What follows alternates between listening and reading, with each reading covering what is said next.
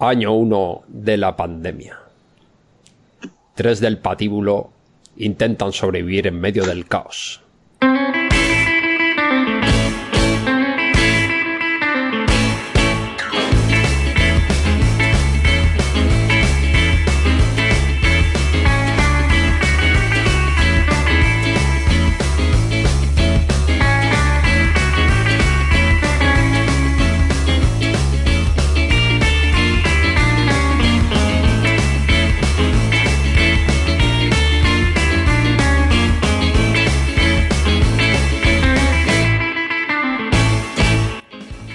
Y estos tres son. Agente Pendergas, Agente Pendergas, saluda a nuestra Opay. audiencia. Somos los tres del patíbulo. Agente Pendergas, que siempre he tenido yo la curiosidad de saber si Agente es el nombre y Pendergas el apellido o Agente es un título de algo. Yo creo que el Eh, no, nombre el, es el apellido es Pendergast. El apellido es Pendergast, sí. El nombre es Aloysius en realidad. Pero, pero bueno. Eh, verdad, eh. Pero bueno, mejor, mejor agente Pendergast. No, al, Aloysius. Aloysius a partir jugaba- de ahora. Ese no Eh, jugaba en esa zona, no jugaba en esa zona, Aloysius. sí. Eh, Bueno, pues hoy nos acompañan Aloysius por un lado y por otro señor Lobo. Señor Lobo, saluda a la audiencia.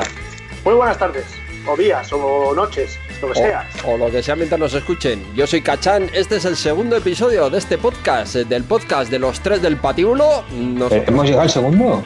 Segundo. No nos han echado aparte a pesar de que el primero fue un poco desastroso y este segundo ya veremos cómo sale, pero aún nos aguantan, aún nos aguantan la, la audiencia. Y bueno, en este segundo episodio de lo que vamos a hablar es de moda, ¿eh? de la prenda de moda estos días en prácticamente todo el mundo. Y ya Primavera-verano. La primavera-verano, la, la moda de la primavera-verano, este año destaca por las máscaras. Eso es, han llegado las máscaras al corte inglés. Y es de ese tema del que vamos a hablar, pero no sin antes dar paso a alguna de nuestras secciones. Por ejemplo, a esa en la que un oyente nos hace una recomendación a la semana. Hoy es el turno de Gorka el Runner, que creo que también el apellido suyo es así, Gorka Runner. No, se llama Almo. Almo Runner. Algo pasa, hermanos, pues no me siento bien. El mundo está cambiando y creo yo también. Todo el mundo tiene problemas en la mente. Todo el mundo tiene primero, agradeceros que me permitáis hacer una recomendación en vuestro programa, que ya era hora que nos teníais muy abandonados con esto de la pandemia, que esto de estar sin recomendaciones nos hemos tenido que tragar cada cosa, que vaya, vaya.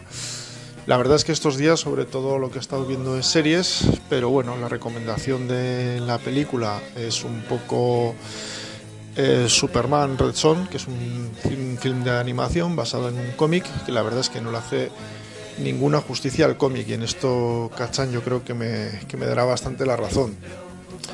La película en sí es bastante entretenida, tiene cositas bastante interesantes, eh, sobre todo las peleas entre superhéroes de DC, eh, sus contradicciones, sus pequeñas cositas, ¿no? Lo único malo que tiene es ese golpe que le da al cómic.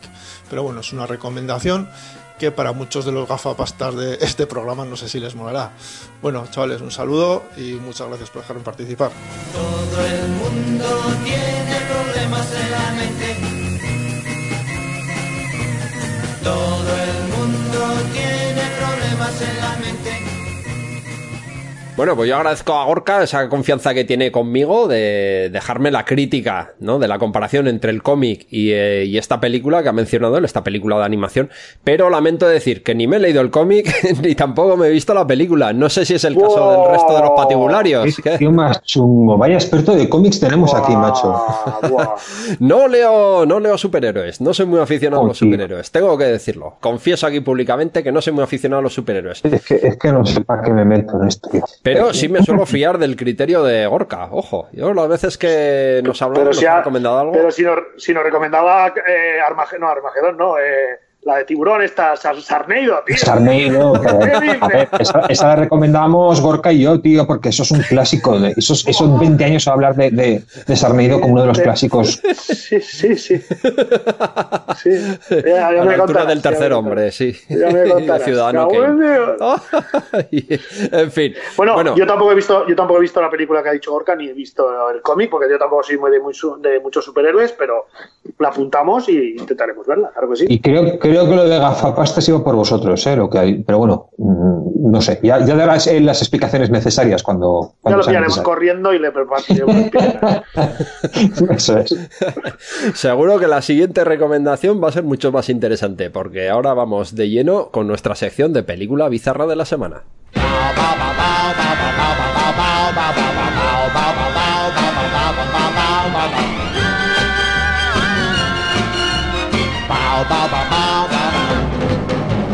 Bueno, pues la película bizarra de esta semana lo es sobre todo por su planteamiento. Y es que en el año 2009 hubo un director que estaba como una puñetera regadera, tenía una idea súper extravagante en la cabeza y la quería llevar a la pantalla. Este señor era nada menos que Tom Six, que no le suena a casi nadie, y es un director holandés que decidió rodar The Human Centipede, el cien pies. ¡Oh! Esto es una bizarrada, Eso es asqueroso, tío, no es bizarro. el bizarro por lo asqueroso. Sí, sí, sí. Bueno, hay que decir que podría haber sido muchísimo más eh, explícito, muchísimo más, eh, no sé, se podría haber metido en los terrenos del ultragore alemán. Este señor es holandés, bueno, holandés es de los Países Bajos, no sé exactamente cómo funcionan las diferencias, nosotros lo identificamos como Holanda. Eh, pero bueno, por toda esta cena, toda esta zona de Europa Central, eh, la verdad es que se estila mucho este, este tipo de cine muy duro, mm, muchas veces rozando lo escatológico o entrando de lleno en ello. Y el ultragore alemán, por ejemplo, es un gran ejemplo de, de todo ello.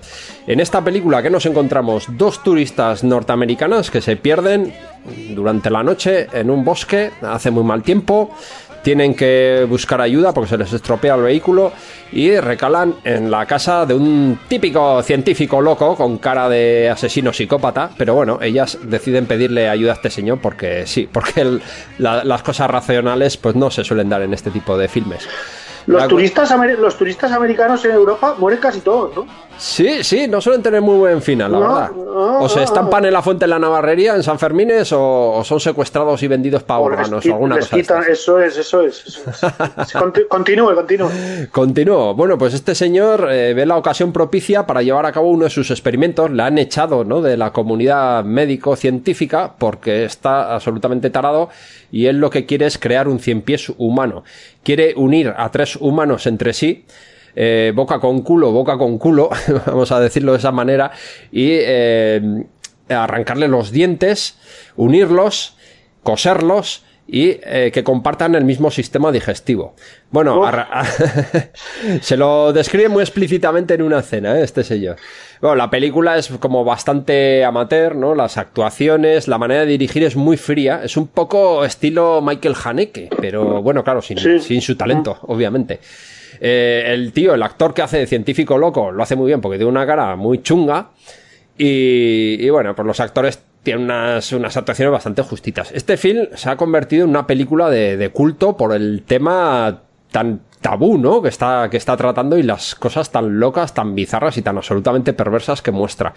Hay que decir que dentro de que este argumento es muy duro y muy fuerte, sí que mantiene cierto pudor porque, por ejemplo, tapa siempre los, los genitales de los, de los, bueno, de las cobayas del experimento y tampoco, tampoco muestra explícitamente escenas, escenas gores, ¿no? En ese aspecto, pues se cuida un poco, un poco de ello. Tuvo otras dos secuelas, eh, bastante malillas también, todo hay que decirlo. Y bueno, pues como película bizarra, yo no voy a decir que es una película buena, sino que es una sección de películas bizarras y esta es una de las más bizarras que yo conozco y quería traerla hoy a colación de, de este tema para los oyentes. Y-. Uf, bueno, si se os ha quedado mal cuerpo, esperar con lo que viene ahora, que vienen las series del puto Pendergas.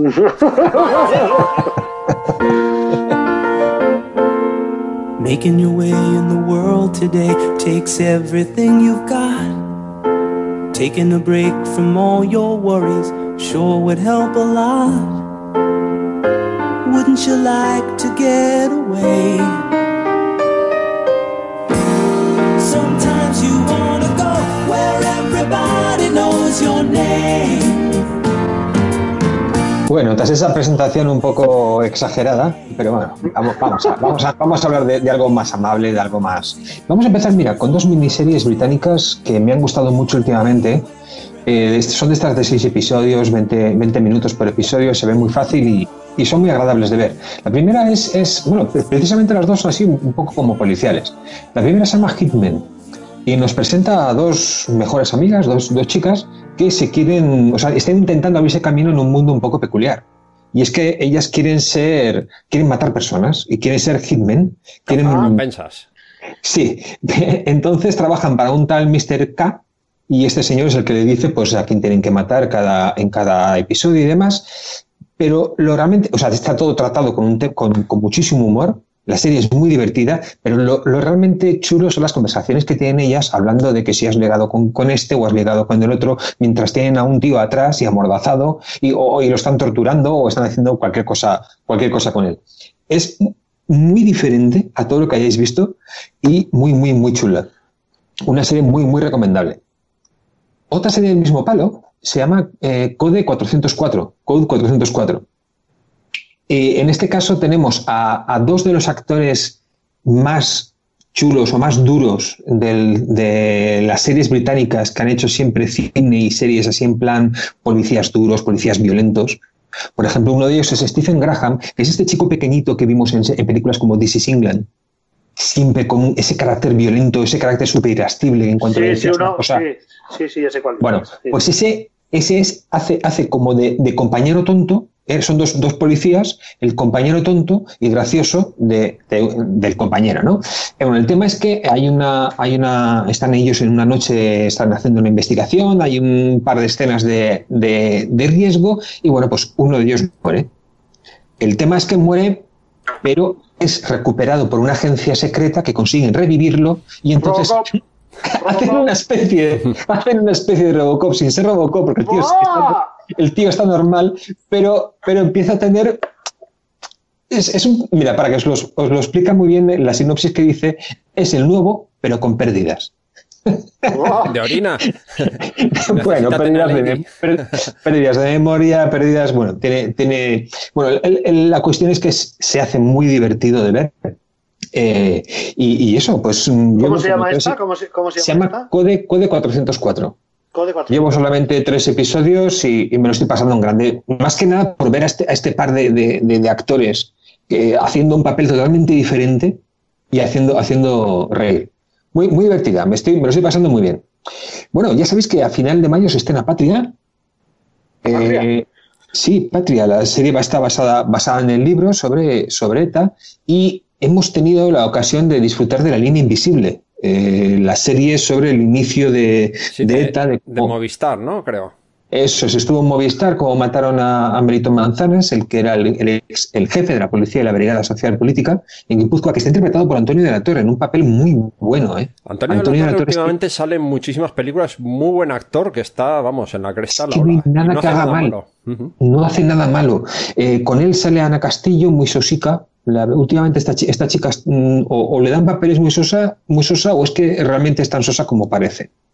Susurra. Y, y Alex, Alex Moner, que es un chaval, pues un chaval emergente, un chaval joven que, que la verdad es que trabaja bien. Y bueno, la serie se deja ver, son seis episodios. mm, A mí me ha gustado bastante. Ha recibido muchas críticas, eh, pues que si se le hace, se le hace un poco. eh, se le da un poco de romanticismo al, al- al inicio de, de ETA cuando en realidad no fue así. Bueno, pues independientemente del discurso político de la, o de la pugna política que pueda haber alrededor, es una muy buena serie, tendrá los hechos muy bien narrados y, y muy chulo de ver. Bueno, dejamos la, lo que es la, la realidad, vamos a cosas ficciones. Bueno, aunque esto también se va Ah, la, la de, la de Code 44 era realidad. Sí, sí, sí, es totalmente real. No, vamos, vamos con una serie, esta es bastante seria, eh, se llama Defending Jacob, esta la ha estrenado Apple, y es la primera vez que vemos a Chris Evans, después de interpretar al Capitán América, lo vemos en una, en una serie.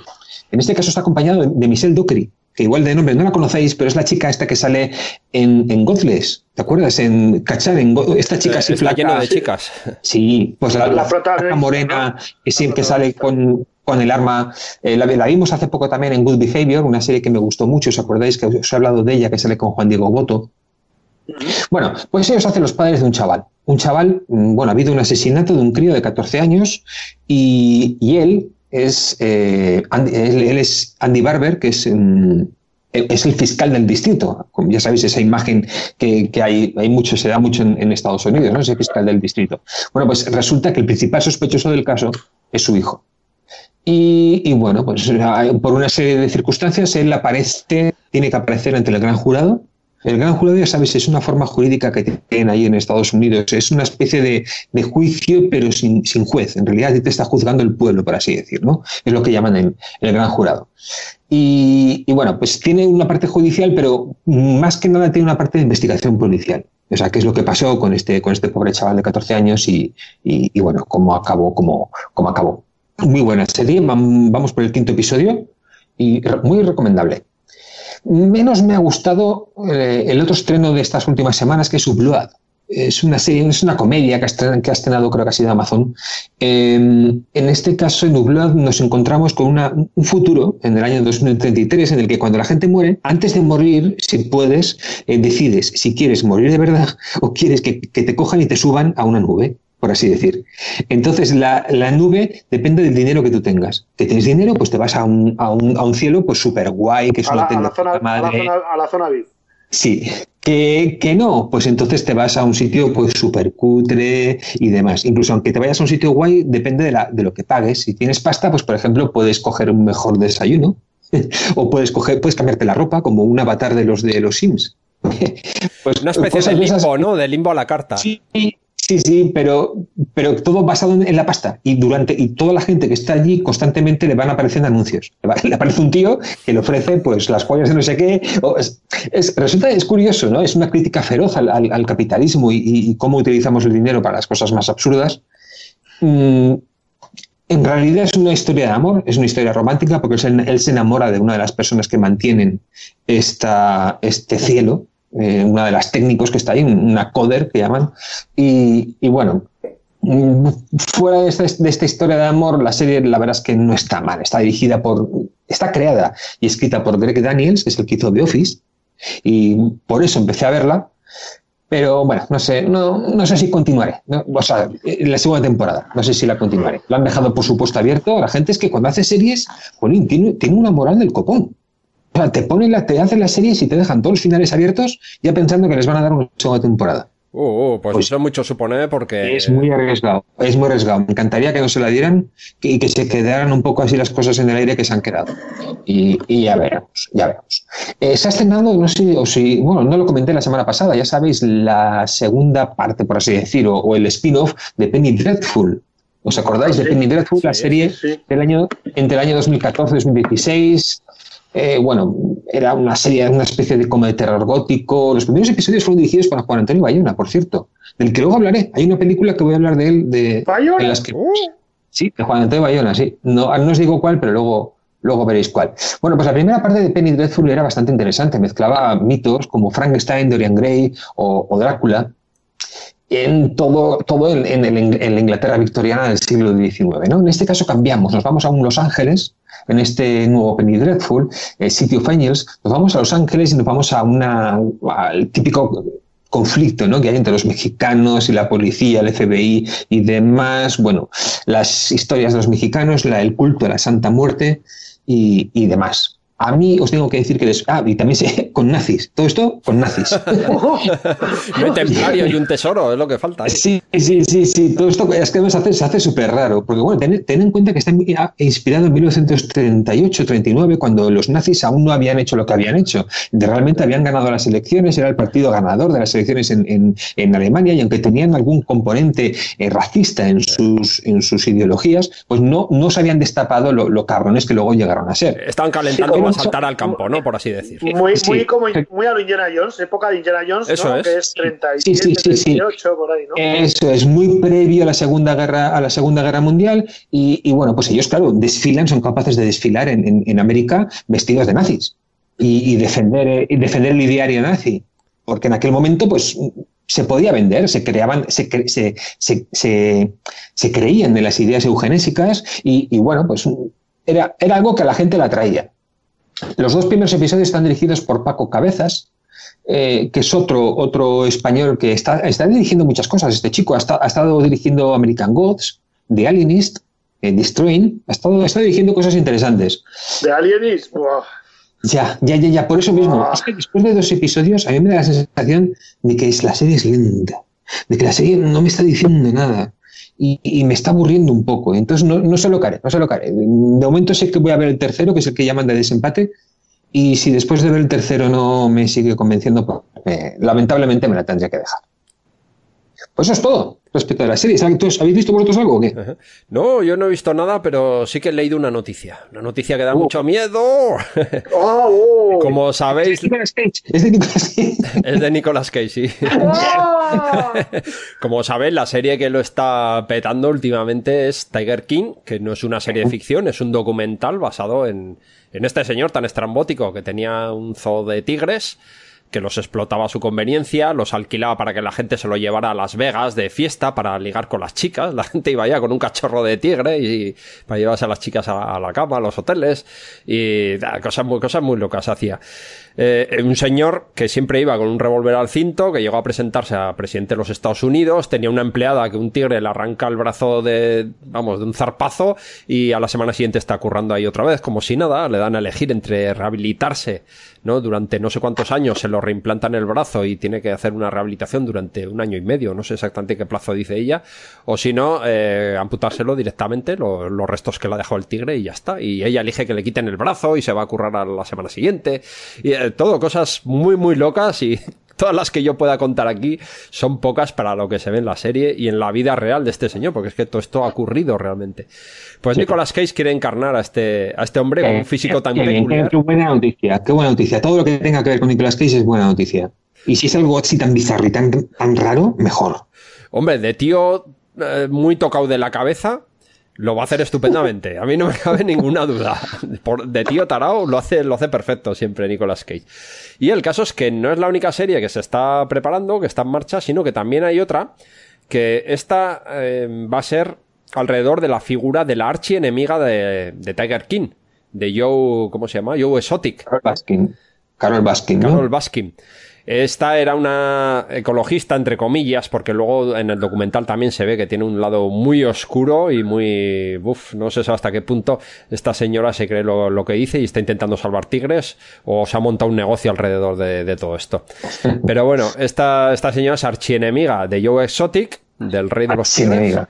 Y eh, bueno, a lo largo de años tienen un enfrentamiento muy fuerte hasta el punto de que Joe Exotic intenta incluso matarla, o por lo menos por eso está condenado ahora mismo y se encuentra en prisión cumpliendo una pena de veintipico años. La cuestión es que esta señora también tiene una historia a su alrededor que da para serie. Y de hecho ya una productora se ha interesado y parece ser que sí, que están en marcha estos dos proyectos.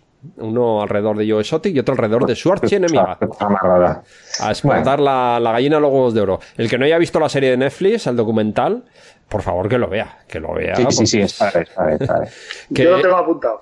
Superad el visto. primer capítulo, que es un poco sosaina, si no te dice nada, dices, "Mm, esto no da para una historia, ¿por qué me están contando esto? Si aquí no hay nada extraordinario, pero a partir del segundo empiezan a ahondar en la vida de estos, estos personajes y, y madre mía, madre mía, cada cosa más loca que la anterior. Imprescindible, serie imprescindible. ¿De acuerdo? Con las series. Bueno, pues dejamos aquí las series y si os parece bien, pues pasamos al tema de hoy. La prenda de primavera-verano, ¿eh? que se ha puesto de moda alrededor de todo el mundo, todo el mundo la quiere, todo el mundo la lleva, se ha agotado en las tiendas, esto, esto es impresionante, es impresionante. Ojalá fuera yo diseñador de, de máscaras de estas. Conocemos Pendergast y yo alguno que ha hecho diseños curiosos, ¿no? De, Sí, de la máscara sí, esta, ¿eh? que Desde- la forma de casco de soldado imperial del, de la Guerra de las Galaxias ¿eh? y cosas así. Bueno, pues las hay también de diseño. Hoy vamos a hablar de máscaras. Y el cine no se ha ocupado mucho de lo que son máscaras quirúrgicas fuera del ámbito de, las películas o series de médicos y doctores, pero mm, sí que ha hablado de máscaras de otro tipo, ¿no? Y las podemos ver a lo largo y ancho del universo cinematográfico. Sí, sobre todo dan, dan yuyu, ¿verdad? Son, eh, las máscaras siempre se asocian a, a- a pelis de miedo y, y- Es y que el cosas que, de se pone, el que se pone una máscara quiere ocultar su identidad. A- Algo bueno, algo bueno no quiere, ¿verdad? Eso es. O es muy feo, como nosotros, que por eso hacemos podcast y no hacemos canal en YouTube. o si no, algo, algo esconde. Algo esconde, no es trigo limpio. Venga, pues a ver, ¿quién empieza? Empiezo yo. Máscaras utilizan también los pilotos cuando vuelan. Efectivamente. Ah. ¿Vale? Eh, pues este, he visto hace poco Escuadrón Rojo, una película del año 2012 sobre unos pilotos negros en la Segunda Guerra Mundial, que la historia da para más. Eh, tiene escenas de acción muy buenas, porque está producida y, y el guion es de George Lucas y tiene escenas bélicas muy buenas. El reparto no está mal, pero se queda un poco floja. Y Ah. los, los estereotipos muy marcados de pues, los pilotos negros, que no les dejaban pilotar en, en- en misiones en misiones importantes, lo consiguen, el rebelde, el tal. no ah. Americana, ¿no? Lo que decíamos la Sí, semana pero pasada. eso es, pero la- las escenas bélicas, claro, eh, todo, todo eh, aviones, eh, estos escoltaban, sobre todo lo- los pilotos estos escoltaban a bombarderos. Pues una un mogollón de bombarderos, escenas bélicas en medio del, entre bombarderos, muy, bien- muy bien filmada, ¿eh? Pero. ¡ah! Eh, ¿Cómo has dicho que se llama la película? Escu- Escuadrón Rojo, sale Cuba, Cuba, Cuba Gooding Jr. Y bastantes actores de, importantes, eh, negros, Terrence Howard, y, pero sin más, no, no. Yo la recomiendo que la veáis, ¿eh? pero a mí me dejó un poco eh, agridulce el sabor. Muy bien. bueno, ¿me dejéis que vaya con un clásico? Venga. Bueno, un, clásico un clásico para mí, ¿eh? Ah, Un a clásico ver. para mí, ya sabéis. Ah, vale, vale, vale. vale. Eso iba a decir, ¿qué tiene este señor por clásico? Ah, pues algo que, Pues para mí que un clásico hace es el año 1900, 1991, para mí es un clásico. que habla- y hablamos de la máscara que llevó el personaje de Aníbal Lecter en la película Silencio los Corderos. Sí, sí. Una máscara que es- ha pasado de la historia y que se ha hecho, se ha hecho muy conocida. Esta, esta película es del año no- 91, basada en la novela de, de Thomas Harris, una novela también muy, muy, muy chula. Eh, tuvo unas, un par de secuelas que ahora, que os contaré. Y bueno, nos cuenta una historia muy sencilla, la historia de Clarice Starling, que es una joven detective en- del FBI, que busca la ayuda de, de un tal Dr. Lecter para con- intentar encontrar otro asesino que, en serie que está por ahí que se llama Buffalo Bill. Bueno, pues esta, la peli fue un éxito bestial, bestial. De hecho, eh, recaudó 272 millones de dólares con 19 millones que tuvo de, presupuesto y fue la tercera película en obtener los cinco premios principales. O sea, se llevó mejor película, mejor director a Jonathan Demme, mejor actor eh, Hopkins, mejor actriz Jodie Foster y el mejor guion adaptado. Esto solamente había pasado tres veces en la historia de los Oscar. había pasado con Sucedió una noche, del año 34, y también con Alguien voló sobre el nido del cuco, del año 75. Y además fue la primera película de terror que eh, se, llevó, se llevó el Oscar. Había sido nominada antes El Exorcista en el 73, pero no, no se la consiguió llevar. Bueno, pues hablando de la máscara, eh, estuvieron meses, meses trabajando en, lo- en esa máscara que, que aparece realmente segundos en, en- en la película. y, y empezaron haciendo una máscara como las que llevan los de los de la esgrima, una máscara de estas así completas, con, con- pues empezaron con ese, con ese estilo de máscara y al final pues la fueron evolucionando hasta esta especie de, de máscara que le cubría así la cara, la Hombre, cara y mejor para que, se- para que se le vean los ojos, mejor así, ¿no? Los ojos que Sí. tiene, oh, mola muchísimo. Sí, sí, no, eso, es lo que mola. De hecho, bueno, os voy a contar un par de curiosidades de la, de la película. Por ejemplo, eh, él se llevó el Oscar eh, al, mejor, al mejor actor y solamente apareció durante 16 minutos. En 16 minutos de metraje se consiguió llevar el Oscar. Esto solamente lo había logrado David Niven en una película que se llamaba Mesas Separadas, en el que estuvo 15 minutos en, en escena. De hecho, aunque parezca mentira, solamente hay cuatro escenas en las que, en las que coinciden el Aníbal Lecter y Clarice Starling. Solo en cuatro escenas. Lo que pasa es que han sido llevadas tanto, tanto a, la mente que es que estamos acostumbrados, acostumbradísimos a, verlas. Bueno, les invitaron a Cuántico. eh, a todo, a todo el, el equipo rodaje, porque los del FBI se pensaban que esta película les iba, iba a hablar bien de ellos y les iba a conseguir más cadetes. Porque sobre todo en ese momento el FBI estaba buscando cadetes femeninas. Cadetes, cadetes femeninas. Eh, bueno, os tengo que decir que una de las, una de las cosas que más nos acordamos es ese, ese sonido que hace él con la, con la boca, pues fue totalmente, fue totalmente improvisado. Improvisado. Y, y Jonathan Demme dijo, vale, pues esto tiene que ir directo a, a- en la película.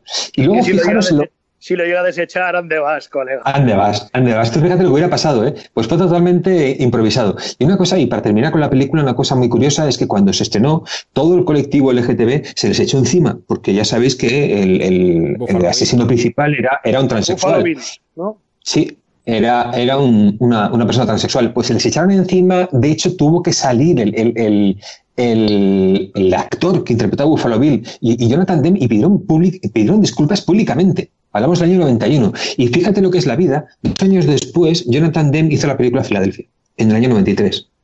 Y me imagino que después de haber hecho Filadelfia, pues no tendría los problemas que, que tuvo con esta. Bueno, un súper exitazo y una máscara para mí, vamos, tremenda. Pues es cierto que en estas películas con psicópatas se da bastante el tema de las máscaras. Y yo quiero hablar de otra película clásica. Esta sí que es clásica, clásica.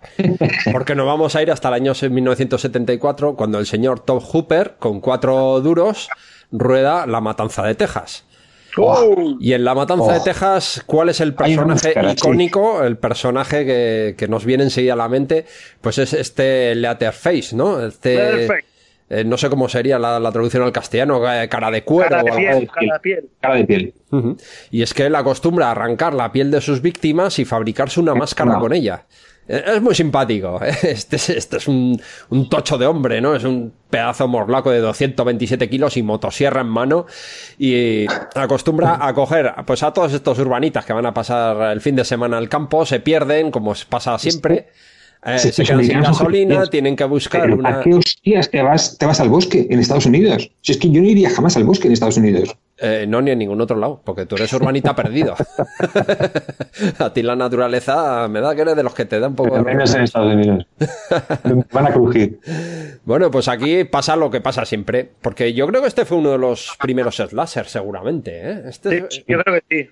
Este igual sería uno de los que abrió la puerta a este, a este género, donde siempre hay una serie de un- una cuadrilla de jóvenes, normalmente adolescentes, normalmente bastante idiotas, normalmente Descerebrado. no nos importan nada o directamente nos dan asco, y son simplemente carne de cañón para el auténtico protagonista de estas películas, que es el psicópata, el asesino, el eh, vamos, el desquiciado este que los va a hacer pedazos de las maneras más imaginativas posibles. En este caso, una familia donde destaca sobre todo este hombre, una familia de caníbales, de asesinos, de, de torturadores, unas imágenes muy perturbadoras y después de esta película vinieron muchas secuelas, algunas de las cuales tengo que decir, sobre todo las más recientes, son Sí. bastante, bastante dignas, ¿eh?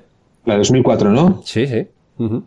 Esa, muy buena, muy buena versión, sí. Yo, yo tengo una anécdota de un amigo que, que tengo chocarro que suele decir que me suele decir siempre que cuando la vio en estreno aquí en Pamplona en el año 70 y algo que la debieron echar en los cines en algún cine de donde la Plaza La Cruz que era de curas el Lo Micael, Micael, sí. la gente salía corriendo despavorida chillando de la película antes de que acabara. Y que para ellos fue para ellos fue pues unos chavalillos pues Qué fuerte. Muy bien. Gran película, sobre todo por el mal rollo que generaba y la ambientación que consiguió Top Hooper, pues eso, con tres pesetas, porque realmente aquí era, es una película casi casi amateur. Pues Sí. otro, otra película, o otra película no, pero un personaje que su máscara ha pasado a la historia es Darth Vader, ¿no? Ah, Sí, hombre. Claro. Porque Darth Vader no lleva el casco, sino que el, el casco es en dos cachos. Es una máscara. Es una máscara y el casco luego es aparte. Entonces, pues ha pasado la historia y cuando eh, al final del retorno del Jedi le quitan la máscara y se descubre el rostro de, de Darth Vader, ¿no? Pues como que te da eh, grimilla, pero te, te pone la lagrimica, ¿sabes? El pobre ahí que se está muriendo. Sí, esa escena, esa escena está muy chula. ¿eh? Ah, Así que otro, otro- otra gran máscara, ¿no? Bueno, y, y dentro de la saga de Star Wars, pues ha habido muchísimas máscaras, ¿no? Fett, sí. Sí, y, el sí. último, y el último, el Mario Baker hizo con Marilyn Manson. el- que es buen actor el tío, lo que pasa que no da el perfil para ese personaje. ya, pero- Qué pobre. Se la han echado encima, ¿no? quiere, imi- quiere imitar esa máscara, ¿no? Y se construye él una máscara, ¿no? Así. Bueno, pues hoy os voy a recomendar una película con máscara muy chula. Es del año 2008, se llama The Strangers. Stranger. Lo he visto, lo he visto. Es, The es Strangers. muy estilo purga. Sí, muy estilo purga, efectivamente. Está interpretada por Liv Tyler y Scott Spielman. eh, y tiene, tiene escenas realmente eh, que te- que inquietantes. Esas escenas en las que ella está, por ejemplo, mirando el comedor y por detrás aparece el tío con una máscara y ella no sabe que está ahí y él la está mirando. Eso es acojonante. En, ¿De qué año es, perdóname, Pendergast? 2008. Es que hay otra de 2018 con Christina Hendricks Ya lo he visto, ya lo he visto, ya lo he visto. Estuvo bien, pero la- me, gustó más a mí la del año 2008. Y es eso, es eh, terror inquietante. Es una, una, una, familia que está que vuelve a un a, pues a su casa de verano, ¿no? Y, y, bueno, pues son acosados por unos unos vamos, unos delincuentes con, con unas máscaras y la máscara del que la que lleva el principal da un acojono tremendo. Tremendo. Yo, yo pasé bastante miedo con la película y, y- y muy, muy recomendable. Tanto la de 2008 como la de 2018. Sí, es más acción que terror, pero bueno, tiene esa, Eh, esa tensión, eh, esa tensión la, la Está consigue. divertida. Además dicen que está basada en hechos reales y bueno, Bueno, supuestos hechos reales. Supuestos hechos reales. Dice el director que, dicen, que- en, algo, en algo que sucedió en su barrio cuando era niño. Eh, Eh, bueno, no, es- suena así muy remoto. Suena así muy remoto, la verdad. No, la verdad que cuando dicen basado en, hechos reales, bueno, sí, pues había un coche aparcado que se pegó dos días aparcado en la misma acera. Entonces vamos a poner un coche ahí como si estuviera aparcado dos días en la misma acera y alrededor de eso vamos a construir una película entera, ¿no? Nos inventamos todo lo que pasa. Eh, no sé, yo esto de basado en hechos reales, eh, ahí los más sinceros fueron los hermanos Cohen en Fargo, cuando pusieron basado en hechos reales y vamos, era todo inventado de arriba abajo. Pues lo mismo pasa con la mayoría de estas películas. La verdad que sí. Bueno, otras máscaras totalmente diferentes. ¿Os parece que nos vayamos a, a revisitar esta obra de Stanley Kubrick del año 99, que era Ice White Sat? ¿eh? Ah, Donde teníamos aquí a Tom Cruise y Nicole Kidman. Entonces creo que todavía eran parejita, ¿no? Creo estos dos. sí, yo creo que sí. Ahí, Sí, estaban, sí, sí que eran pareja. Sí, en la película sí. ahí estaban. con- No, no, yo digo en la realidad también. Eh, y, y bueno, También. pues aquí está esta película que es. Eh, no sé, es una mezcla quizá de varios géneros, ¿no? Aquí nos habla de sectas, nos habla de intriga, tiene drama, tiene de todo y es gente que se, se aburre, se aburre con su, con su vida y entonces deciden dar un paso más allá y descubre, descubre él, William Hartford, que es inter- interpretado por Tom Cruise, eh, después de ir a una fiesta, pues eh, descubre un una especie de submundo, ¿no? Un submundo de sensaciones, un submundo de erotismo. Y dentro de este submundo, pues hay, hay un- esa gran escena, ¿no? De las, de las máscaras, donde la gente, sin conocerse, hacen este cruising, este, este swinger, ¿no? Este intercambio de parejas, este, bueno, todo tipo de, de fantasías eróticas, eh, amparados por el anonimato que les dan estas máscaras venecianas. Miquel Navarro nos contó una vez, ¿no? Habían hecho. estás hablando de 50 sombras de Grey, ¿no? No, de Ace White Sat. no he visto 50 sombras de Grey. No, yo tampoco, ni ganas. Tú, eh, Pendergast, se mete, se mete siempre contigo porque dices cosas en inglés y él, como ha dicho ahora, Juan Frisbee y Frisbee. ¿eh? claro, claro. Yo con mi inglés de Massachusetts, Massachusetts hablamos así inglés, con este acento.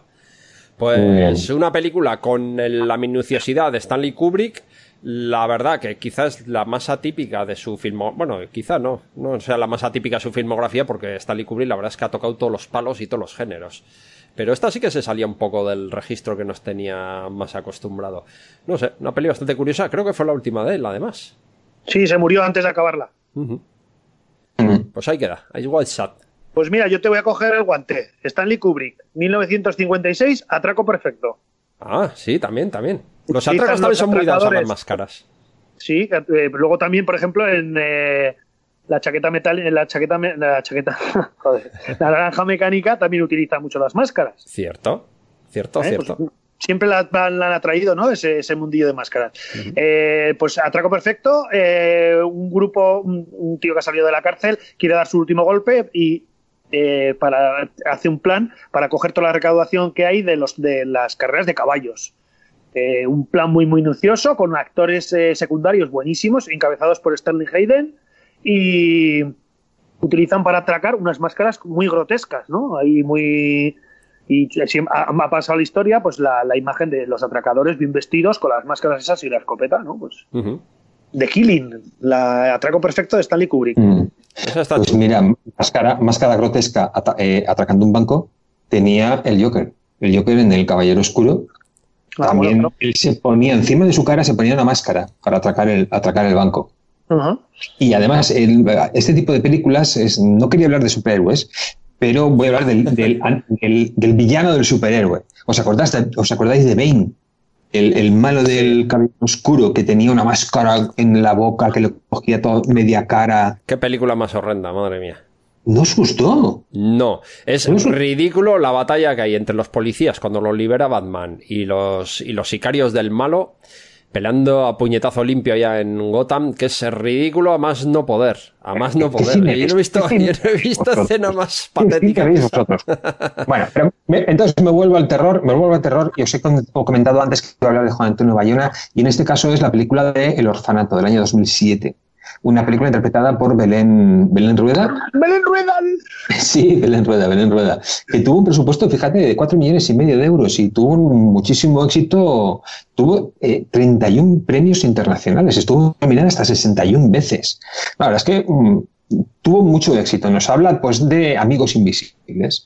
Es- nos cuenta la historia de Laura, que regresa con su marido a un, a un orfanato en el que ella se crió de pequeña, y su hijo, el pequeño, eh, Simón, empieza a, jugar con amigos imaginarios.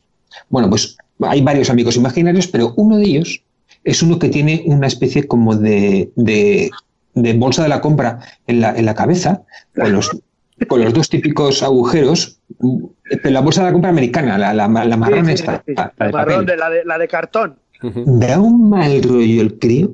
Me cago en la leche, qué mal rollo da el crío. Mm, y yo es lo que más recuerdo de la, de la película. Y, y bueno, recomendable, sí. Bueno, Venga. pues yo voy a hablar de otra película que también habla de máscaras, ya que no sé cómo se titula. Máscara. Pues, La máscara, exactamente, señor Lobo. pero igual la de, la de este, la, La del Jim Carrey, la 94. buena, la buena, la de Jim Carrey, la Claro. del 94, claro que sí. Jim Carrey es un pobre hombre de la vida, se encuentra pues una máscara que teóricamente perteneció a Loki, ¿no? A este dios nórdico, que es el, el dios de la locura, las bromas eh, y bueno, y el engaño, sobre todo el engaño.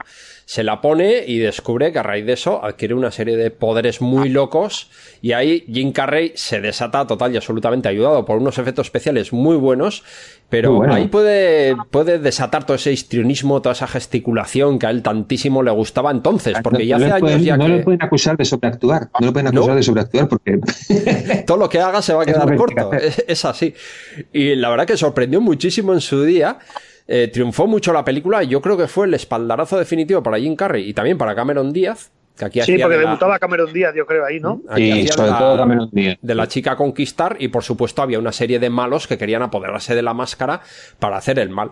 El- esta máscara se apoderaba de Jim Carrey y le obligaba a hacer cosas, pero realmente tampoco se le convierte en un ser maligno, ¿no? Hace, hace cosas un poco locas, a veces eh, extravagantes, a veces eh, no están bien vistas por la sociedad, que crea mucha destrucción y mucho caos a su alrededor, pero tampoco eh, es la maldad, ¿no? Tampoco busca hacer el mal ni, ni hacer daño y por supuesto hay otros mucho más malos que, que él que intentan apoderarse de la máscara para usarla para otro tipo de cosas.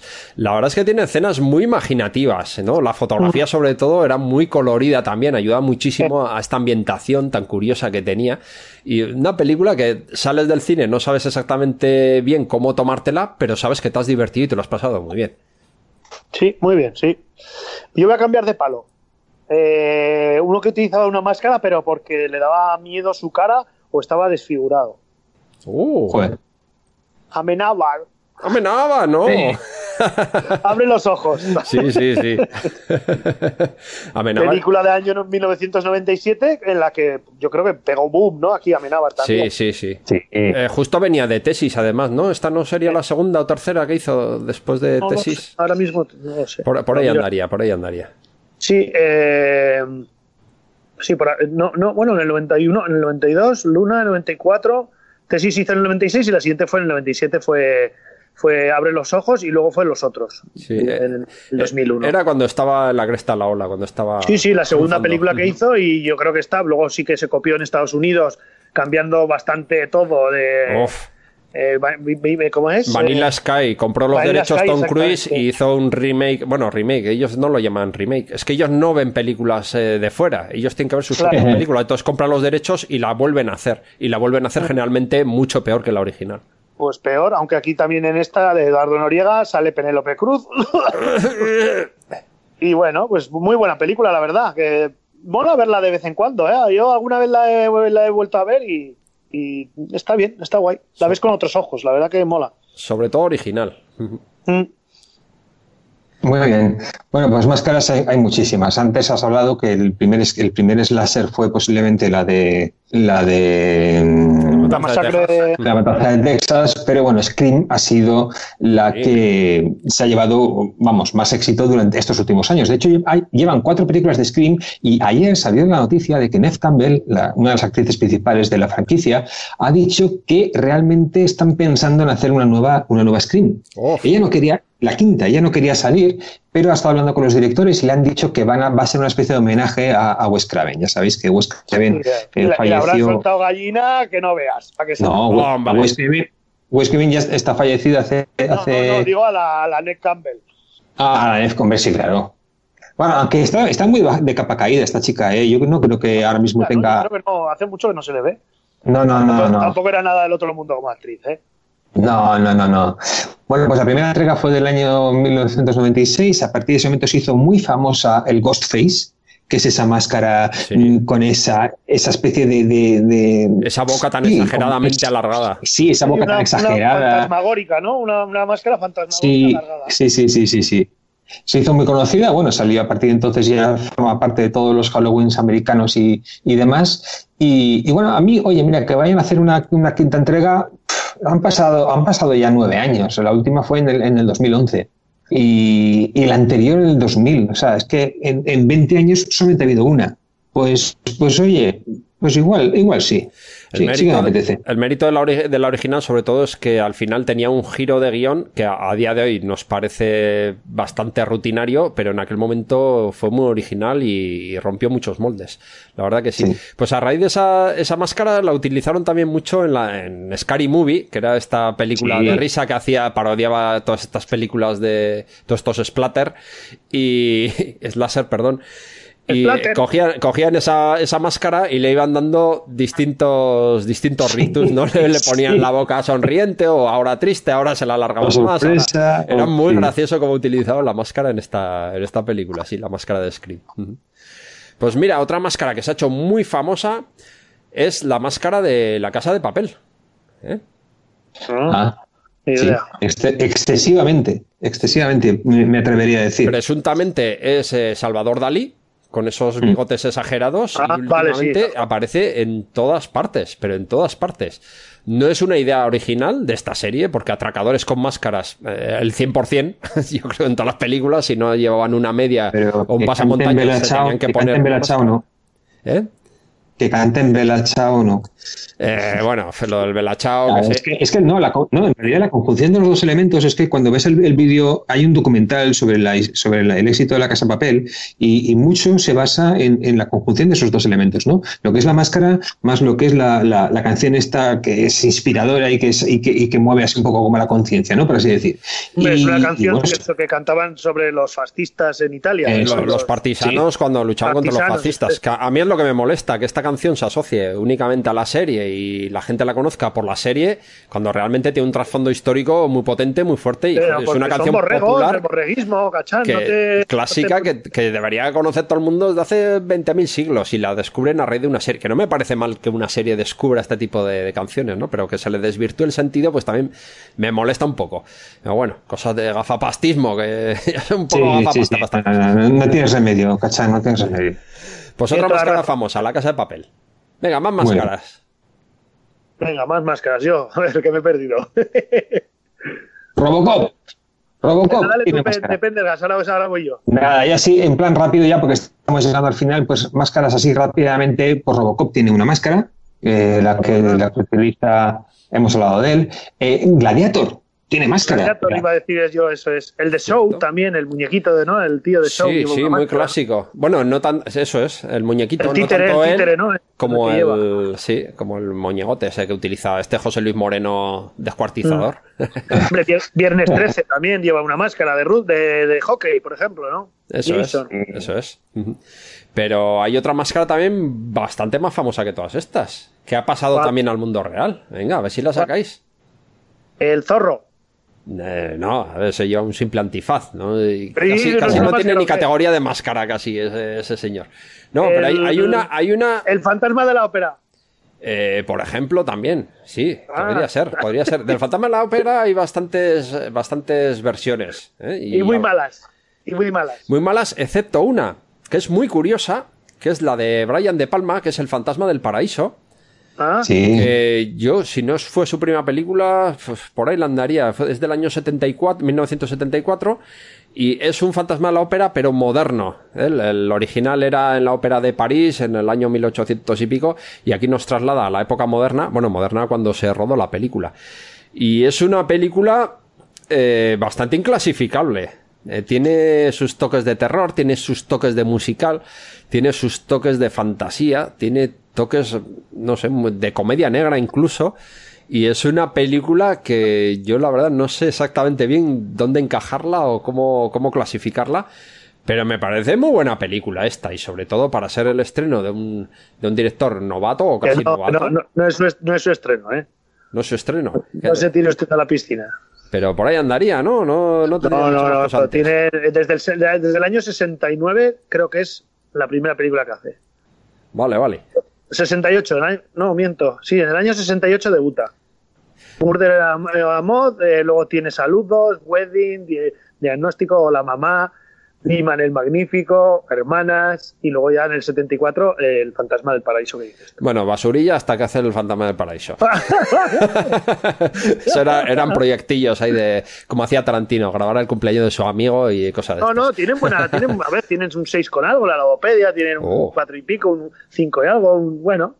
Y la primera ya más potente y que mejor le, la puntúan es Hermanas y luego la que dices tú, la de Fantasma del Paraíso. Fantasma del Paraíso nos cuenta la historia de, de un malvado magnate de la música que es perseguido por un compositor desfigurado al que él había metido en prisión para robarle las, las composiciones. Entonces, este compositor consigue liberarse, se enamora de la nueva estrella de la canción. Es Ya entonces ya había, ya había todos estos músicos de laboratorio, ¿no? Que los producen empresas y sí, uno les compone, otro les hace las partituras, otro le pone, le hace las coreografías, otro le viste y al final son músicos de laboratorio que te duran los éxitos cinco años o seis y son de usar y tirar, ¿no? Luego nadie se acuerda de ellos. Bueno, pues entonces ya había gente así. Entonces este, este empresario tiene una nueva estrella que la quiere lanzar al- a la fama y el fantasma de la ópera, que es este compositor resentido, se enamora de ella. El fantasma de la, de la ópera, no, perdón, el fantasma del paraíso, en este caso. Que como está desfigurado, pues necesita utilizar una máscara para ocultar su, su fealdad y presentarse ante esta, ante esta chica. Está pues. guay. Y se venga, se venga mucho y muy fuerte también. Venga, más películas. Muy bien, pues luego tenemos clásicos. Tenemos el, el casco de Depredator, el depredador. Ujú. Bueno, no es casco, es máscara. Bien. Es así, pero bueno, luego se utiliza también como casco Sau- Sauron. El, lleva un casco en el Señor de los Anillos, lleva una especie de, de casco también. Los Watchmen llevan cascos.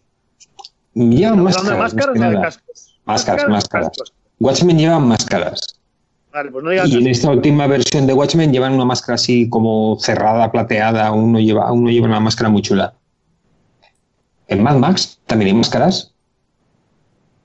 Mad Max hay máscaras, sí. Mad Max claro. en la primera película no tenían presupuesto.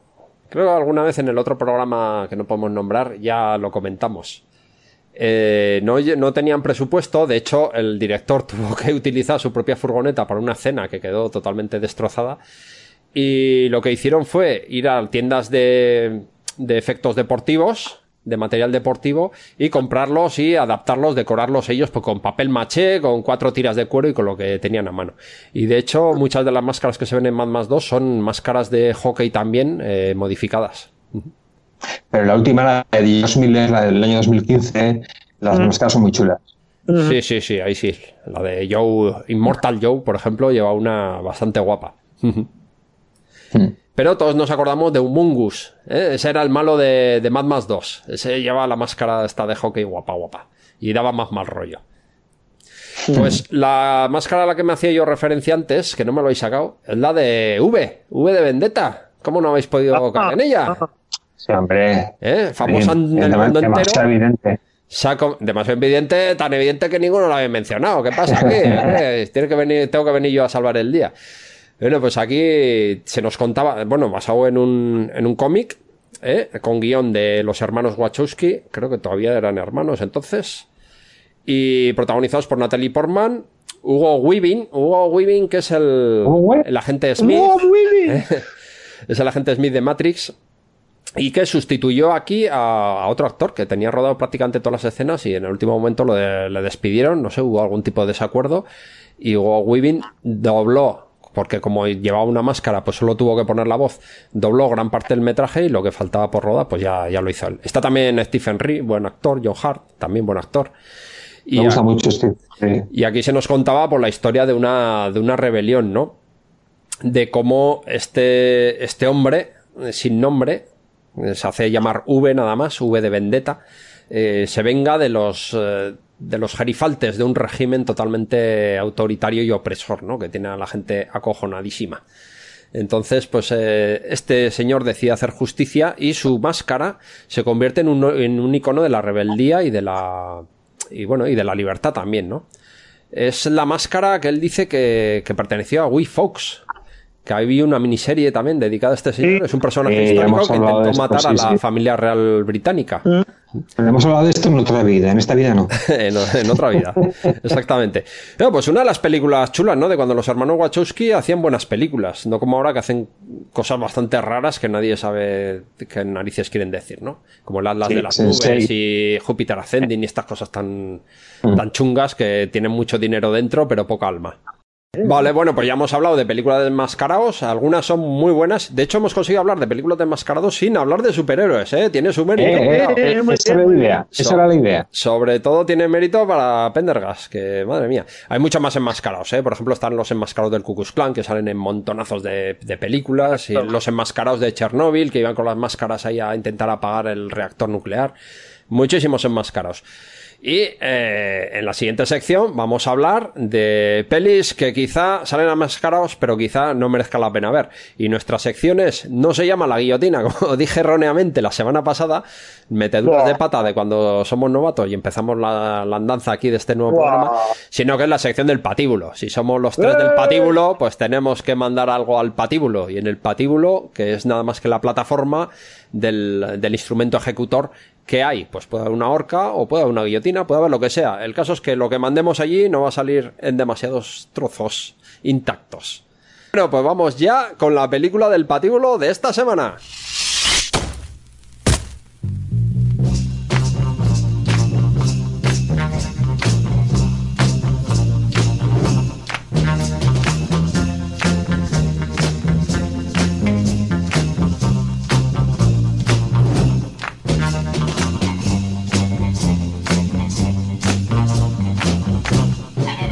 Bueno, pues yo voy a mandar a la guillotina no a una película, sino a 52 películas. ¿Eh? ¿Qué os parece? 52, pe- Bien. 52 películas, eh, todas en torno al mismo personaje. Y es un personaje que yo cuando cite quién es, probablemente todos los mexicanos del mundo me van a odiar y alguno puede que venga a mi casa a buscarme machete en mano violando la, la cuarentena. Eh, este personaje es nada menos que el Santo. ¿Y el Santo quién es? El Santo es un luchador de lucha libre mexicana. Que Pues a mí me molan, tío. en su país es un héroe, es, es un A mí me ídolo. molan. Es un ídolo. El Santo es un personaje, ah, iba a decir un personaje real. Eh, fue un luchador de lucha libre real, empezó su carrera en el año 42 con ese nombre, con el nombre del Santo, aunque antes ya había luchado con otros seudónimos y otros trajes, y su máscara se convirtió en todo un icono de la cultura, de la cultura mexicana. Los luchadores de lucha libre mexicanos, digamos que son los luchadores del todo a 100, ¿no? En comparación con los, con los yankees, con los gringos, con los norteamericanos. Bueno, los mexicanos también son norteamericanos. No vayamos a ofenderlos más de lo necesario. El caso es que este, este hombre, este luchador, se hizo tan famoso que obviamente le propusieron rodar películas, entre otras muchas cosas. Se hicieron cómics, eh, muñequitos, merchandising de todo tipo, ya en aquella época. Y le propusieron rodar películas. Y rodó un montonazo de películas hasta 52, donde se enfrentaba a, fuerzas del mal, ¿no? A todo tipo de seres malvados, desde vampiros, monstruos, eh, ladrones, organizaciones que querían controlar el mundo, en plan James Bond. Bueno, cualquier cosa, cualquier cosa le, le valía a este luchador mexicano para restablecer el bien. Y, y bueno, de las 52 películas, las que dicen que son las mejores son El Santo contra las Mujeres Vampiro, del año 62. La tengo. Santo en el Tesoro de Drácula, del año 68. Eh, ya los títulos yo creo que lo dicen todo, ¿no? Esta película tuvo bastante polémica porque salían desnudos en el año 68 y de hecho hasta el año 2011 no pudieron ser estrenadas en México. Unas cosas muy, muy locas y muy curiosas. También tenemos El Santo contra las momias de, de Guanajuato del año 70. Y El Santo versus Capulina. Capulina igual os suena a los que en aquellos primeros tiempos de la televisión por satélite veíamos como era esta cadena mexicana. Ah, no me voy a acordar ahora. Se, podía ver una, una, cadena mexicana bastante conocida y ahí salía este, este humorista Capulina. Y El Santo en el Museo de Cera. A uno le intentaban dar un giro un poco más terrorífico, otros un poco más humorístico. Pero bueno, ahí la estrella absoluta indiscutible era El Santo, ¿no? Y bueno, después de haber insultado a todo un país y de haber enviado a la guillotina estas películas que son muy malas, son muy de serie, de serie B, no, de al serie patíbulo, Z. ¿no?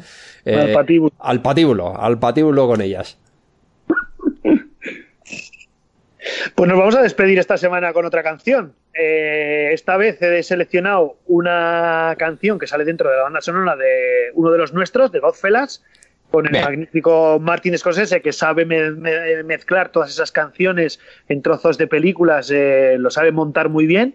Y hay una escena que me encanta en el que las Crystals salen cantando este tema que es Then He Kiss Me del grandísimo Phil Spector, el, muro de sonido del soul de los años 60 y os dejamos con este tema. Agur amigos, haceros Adiós. haceros hacer- no, Haceros patibularios. tenéis en la página tenéis nuestra página web de, Cierto, de cierto. Tres del Patíbulo, escrito con tres. No lo hemos mencionado. Cachan.com, cachan es. con TX y con K. También nos Y podéis también encontrar en iVoox. Eso es, y también tenéis el correo electrónico que es eh, 3 del patíbulo con, tre- con el 3 con número, arroba gmail.com. Mucho Nos bien. despedimos con las crystals. Venga, nos escuchamos Chao, por aquí. agur. Agur.